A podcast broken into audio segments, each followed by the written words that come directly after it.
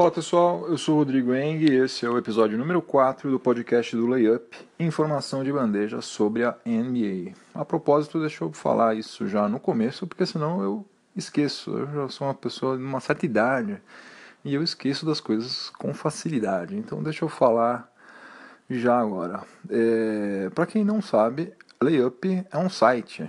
Tudo começou como um site, é layup.com.br. Também tem Twitter, LayupBR, Facebook, LayupBR também, Instagram, LayupNBA. Então, se você ainda não me segue, não segue o Layup, não sabe que tem o site, dá uma passada por lá que você, se você gosta de NBA, você vai provavelmente gostar do site também e quem sabe você se torne um leitor habitual do Layup. Bom, é, continuando, não. começando, hoje é dia 24 de agosto de 2017 e quem ouviu o episódio anterior deve se lembrar que no final eu havia dito que o próximo seria somente na sexta-feira.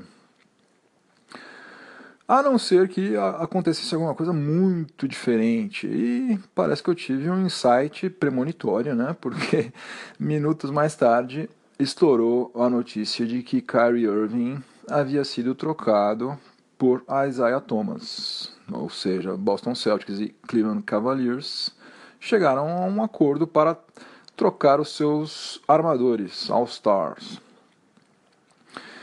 Então eu estou antecipando o podcast que seria de amanhã para quinta-feira e estou pensando seriamente em fazer toda segunda-feira e toda quinta-feira, não sei ainda, tá tudo no começo ainda, eu não sei qual é a melhor prática, estou indo na tentativa e erro, então me perdoem se eu não for muito regular aí, né? Ou seja, o episódio de hoje, episódio 4, será é dedicado exclusivamente a essa troca que foi uma troca bombástica, né? Aliás, esta off-season está sendo fantástica, né? Vários All-Stars mudando de time, né? Umas coisas que ninguém estava prevendo. Jimmy Butler, Paul George, Chris Paul, Paul Millsap, os Paul aí, então um monte de Paul para lá e para cá, e agora Isaiah Thomas indo para um lado, Kyrie Irving indo para o outro. Então vamos começar sobre a troca em si. Como é que foi a troca? Uh, Kyrie Irving vai sozinho, ele desacompanhado, sozinho, tadinho. Ele vai para Massachusetts. E em troca, o Celtics mandou um pacotaço para Ohio. O Celtics mandou Isaiah Thomas, mandou Jay Crowder, mandou Ante Zizic e mandou aquela escolha no que eles haviam recebido do Brooklyn Nets para o draft de 2018, que é uma escolha de primeira rodada que promete ser interessante. Então, logo de cara, você já percebe que uh, não foi uma troca equilibrada, né? O Cavs teve que, aliás, o Celtics teve que mandar muito mais coisa muito mais coisa.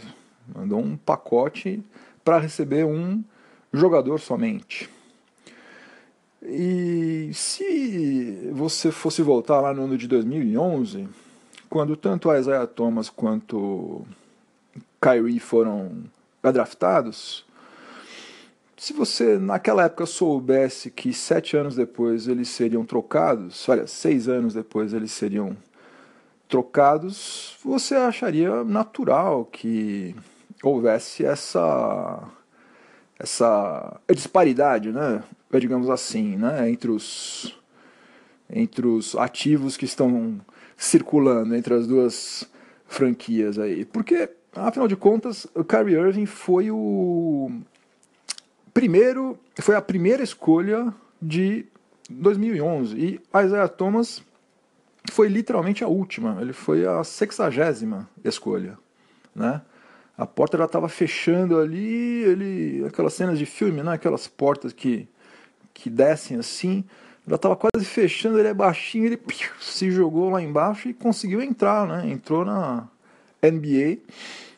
E ao contrário do Kyrie, que já entrou na liga com status de ser estrela, tudo mais e tal. A Isaiah Thomas não, a Isaiah Thomas teve que ir lá no Phoenix Suns, do Sacramento Kings, ele teve que ralar muito para provar que, apesar de não ser um cara alto, né? Não ser um cara alto, eu tô sendo bonzinho com ele. Apesar de ser um tampinha, né? Vamos falar português, claro. Apesar de ser um tampinha, o cara pode jogar muito basquete, né? É, basta lembrar que na temporada passada ele teve média de 28 pontos por partida. Uma coisa espetacular, né? Bateu recordes lá no Celtics que não eram quebrados há muitos anos. Lembrando que o Celtics é uma franquia que está aí desde 1946 e já teve alguns jogadores mais ou menos passando por lá, né? Então, quebrar recorde no Celtics não é das coisas mais simples de serem feitas. Pois bem, uh, só que o que aconteceu? Por que, que houve essa disparidade tão grande? Se você for pensar, bom, os dois são armadores, os dois são All-Stars, os dois marcam ponto pra caramba, por que, que o Celtics teve que mandar um monte de, um monte de gente para lá? Bom, começa tudo pelo fato de que, na verdade, na verdade, o Cleveland Cavaliers não tinha a necessidade de trocar Kyrie Irving, né? Não era uma coisa que, ah, não, se eu não trocar, eu vou perdê-lo daqui a seis meses. Não. Kyrie tinha o contrato de mais dois anos. Kevs, caso ele quisesse, ele seria obrigado a ir lá treinar, jogar, etc e tal. Então, o Kevs tinha a seu favor o fato de não estar com uma arma apontada para a sua cabeça. Né? Eles, eles sabiam que a melhor coisa, já que ele não queria ficar em Ohio, a melhor coisa de fato seria trocá-lo, mas eles queriam fazer uma troca interessante para eles. Né? E aí a gente sabe que houve várias franquias fazendo ofertas, né? Uh, deve ter rolado algum tipo de leilão, entre aspas, né? O Celtics foi colocando mais gente naquele pacote até chegar uma hora que Kevin falou: Bom, com isso tudo aí, agora eu aceito, agora eu topo trocar. Daí tem uma, um outro ponto. O Celtics Uh, vamos entrar na parte dos contratos. O Celtics uh, certamente fez essa troca, livrou-se, entre aspas, de Isaiah Thomas, uh, principalmente por, dois, por duas razões básicas, né, principais. Primeira de todas é que o, o contrato dele vai vencer em julho de 2018 né? E daí o que ele está recebendo atualmente, que é cerca de 6 milhões e algo por a temporada, vai passar a ser pelo menos umas três vezes isso. Né? Eles teriam que renegociar o contrato dele e o salário dele ia ficar muito maior do que já é. Só que isso por si só também não é um problema, né? Porque é, Kyrie Irving está chegando lá com um salário alto também, né?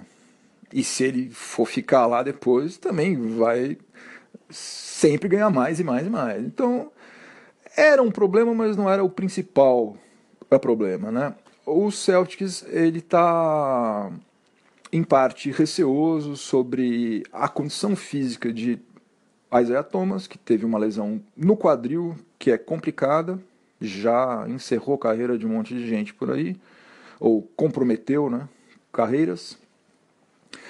E também ele, eles querem fazer uma coisa a médio, longo prazo. Né? Isaiah Thomas já tem 28 anos, tem essa questão física aí que ninguém sabe exatamente como é que vai ser. Enquanto Kyrie é, tem 25 anos, teve problemas de joelho e tal, mas a temporada passada foi maravilha, né? Jogou o tempo inteiro, praticamente, não teve nada, jogou bem. Aliás, fez a melhor temporada dele de todas, teve média de 25 pontos por partida. E é um cara que, é, apesar de ser jovem, ele disputou já três finais da liga e foi campeão. Né? Foi campeão em 2016, sendo decisivo naqueles segundos finais. Ele meteu aquela bola de três pontos na cara do Stephen Curry, sensacional. Então, o Celtics está apostando em um cara que é mais jovem e que pode ser o franchise player deles por mais tempo, né? Falando um pouco agora sobre a troca na perspectiva do Cavs, né? É claro que no mundo ideal, o Kyrie Irving não iria querer sair de lá, LeBron James é, iria já renovaria o contrato dele, já assinaria uma extensão contratual e eles iriam ficar mais, sei lá, quatro temporadas juntos, fazendo finais e finais e finais, quem sabe até sendo campeões outra vez, né? Mas infelizmente as coisas não saíram desse jeito, né? LeBron James aparentemente não vai estar mais lá no ano que vem. Kyrie Irving já se antecipou, que sair. Então, claro que não é uma situação desejada, mas era o que se apresentou para o front office do Cavs, né? Eles tiveram que lidar com essa crise aí. E eu acho, sinceramente, que eles lidaram muito bem, né? Porque uh, eles estão com a expectativa é, que pelo visto parece ser realista, né? não é um sonho, de que Isaiah Thomas esteja bem fisicamente. Eu havia escrito é, na terça-feira que Isaiah Thomas tinha feito uma cirurgia, né? É, agora durante o mês de julho. Só que na verdade depois eu li, se eu não me engano, eu li no, num tweet ou na matéria do Adrian Wojnarowski, lá, o Woj, dizendo que na verdade não foi é necessário fazer cirurgia nenhuma. Ou seja, a situação dele inspira atenção e tal, mas é menos grave do que a gente pensava. E o Kevs está confiante de que Isaiah Thomas vai jogar com força total aí. E se isso de fato acontecer, uh, olha, continua sendo um time fortíssimo, né? E eu acho que ainda está na frente de Celtics. É... Começa porque eles têm um tal, um certo LeBron James lá ainda, né? Então qualquer time que tem ele já está um pouco na frente do que os outros. E, e ainda tem Kevin Love, Isaiah Thomas agora, a Derrick Rose está lá. Aliás, vai ser curioso para ver como é que vai ser e se o Rose vai aceitar, era uma boa ser reserva. Vamos ver aí como é que vai ser isso aí. Estou curioso em relação a isso. É, então, acho que no frigir dos ovos, o, o Cavs fez o que tinha que ser feito, fez. Uh, aguardou bastante, né? A gente já sabe desde de julho, sabe que ele que Kyrie Irving queria sair, pediu para ser negociado.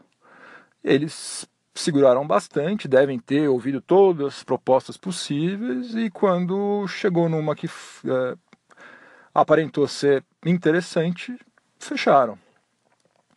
Então, eu, assim, fica todo mundo muito preocupado em querer saber já agora quem que se deu bem na troca, né? Quem que se deu bem? O Kevin se deu bem? O Sérgio Gente, é difícil saber, né? É difícil saber. É uma coisa que a gente só vai saber daqui a alguns meses, no mínimo.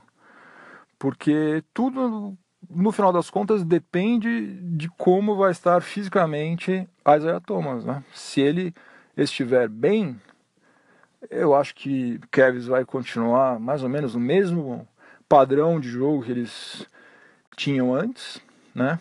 Isaiah Thomas marca mal, baixinho, tudo mais, marca mal, é baixinho, defensivamente ele é um a menos ali. Só que, cá entre nós, Kyrie Irving também não marcava grandes coisas, né? Então, o efeito da saída dele não vai ser muito sentida desde que Isaiah Thomas esteja bem fisicamente. Agora o Celtics corre pelo menos dois riscos, né? O, o primeiro deles, que talvez seja o pior de todos, é que da mesma maneira que o Isaiah Thomas teria que renovar o contrato dele no ano que vem, Kyrie Irving vai ter que fazer isso em 2019.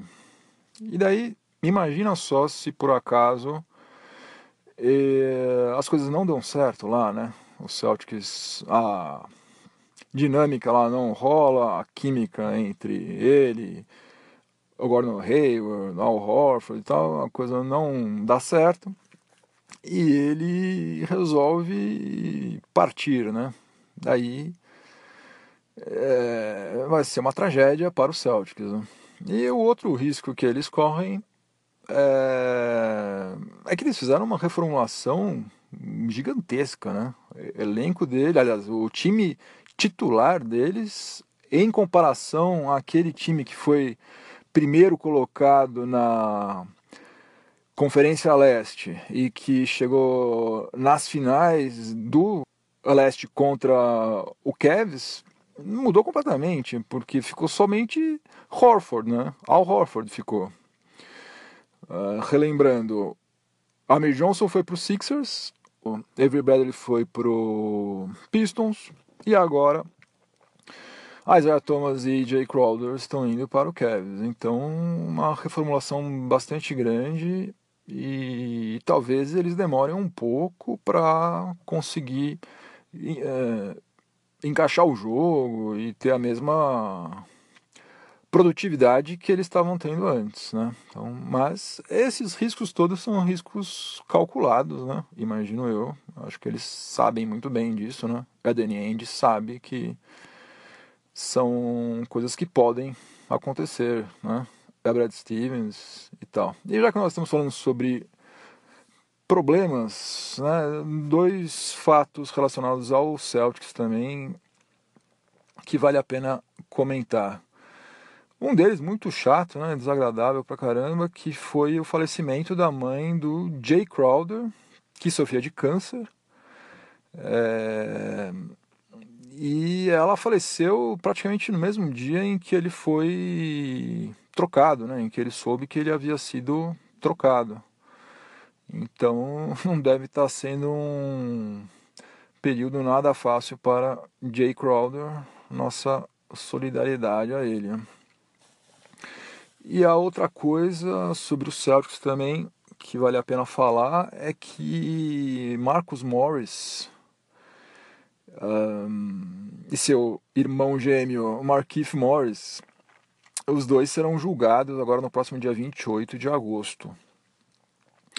Eles são acusados, é um, um processo criminal, gente, não é pouca coisa não. Processo criminal, os dois são acusados de, em 2015, em janeiro de 2015, eles, ajudados por mais dois, dois caras, terem surrado um ex-amigo. Existe isso?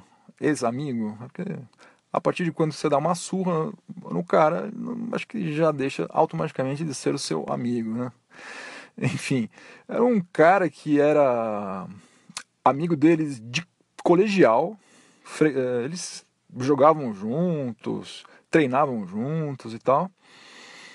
E pelas tantas, um dia, não sei exatamente como, mas os irmãos Morris ficaram sabendo que o cara mandava mensagens inapropriadas de texto para a mãe deles.